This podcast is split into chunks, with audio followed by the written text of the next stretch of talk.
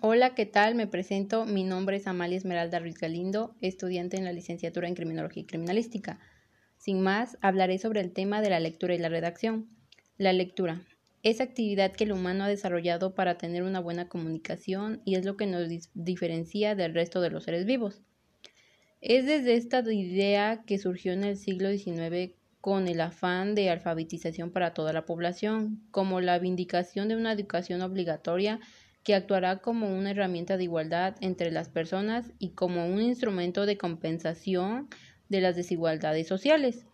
La lectura es el pilar básico del estudio, puesto que toda actividad de la vida académica se sustenta en ella.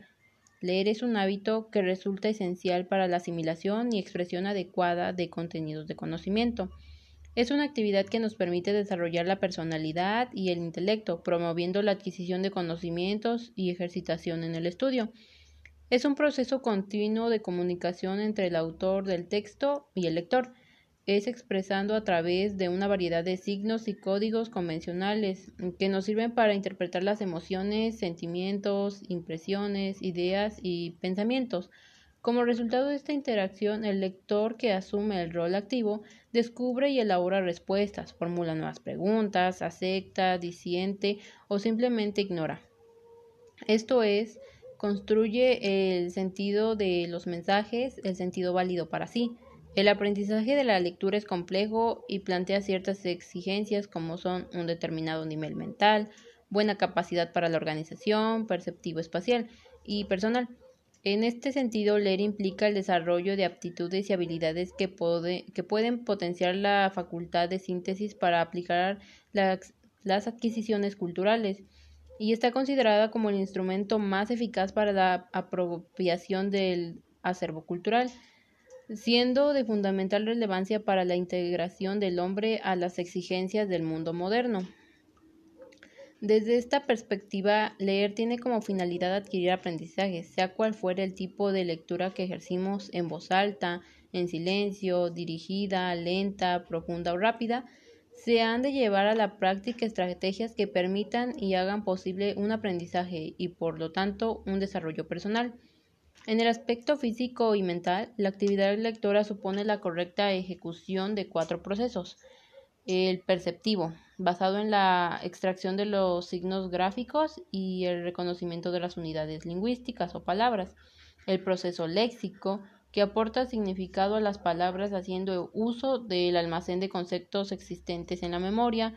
El proceso sintáctico, que analiza las palabras agrupadas en, en frases o, u oraciones, determinado su función gramatical y el proceso semántico que descubre y construye el mensaje y lo incorpora a la memoria del individuo.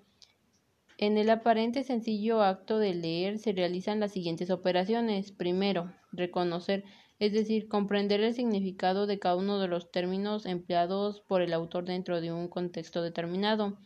Segundo, eh, se organiza el significado de cada palabra aislada, lo cual requiere identificar la combinación de estas eh, frases párrafos o muchos otros.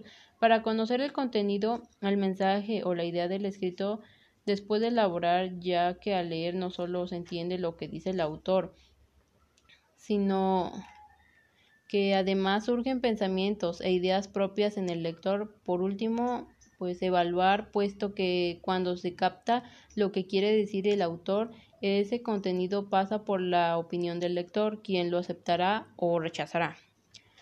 La redacción. Toda expresión que se valga de la palabra escrita logra su propósito de comunicación mediante la redacción.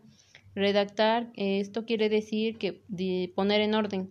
Consiste en expresar por escrito los pensamientos e ideas previamente ordenadas. La redacción es fundamental si deseamos consignar algo por escrito. Cualquier texto que queramos suministrar, cualquier impresión que de deseemos transmitir a través de la palabra escrita no son ni más ni menos que una redacción. Por esto la redacción está enlazada con la lectura, ya que el lector puede formarse una idea completa de lo que piensa y quiere decir el escritor.